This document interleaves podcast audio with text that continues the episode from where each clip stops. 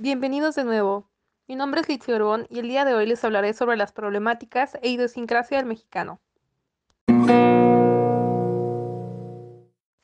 México, conocido oficialmente como Estados Unidos Mexicanos, es una nación soberana de la América del Norte, de cultura latinoamericana, cuyo territorio fue cuna de una de las civilizaciones más antiguas del mundo, la mesoamericana.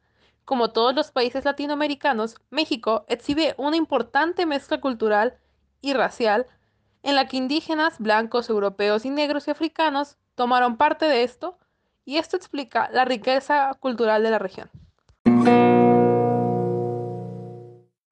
La idiosincrasia de ser mexicano es el conjunto de ideas, comportamientos y actitudes propias actuales de los mexicanos.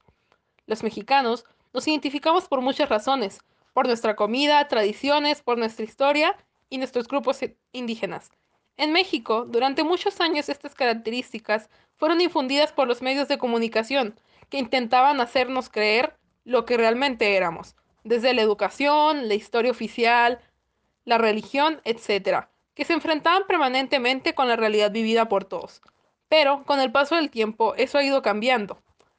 Actualmente los mexicanos nos identificamos como una nación solidaria y soberana, que está dispuesta a ayudar en cualquier situación, y aunque en algunos países suelen denigrar a los mexicanos por tener orígenes indígenas, eso no nos ha detenido.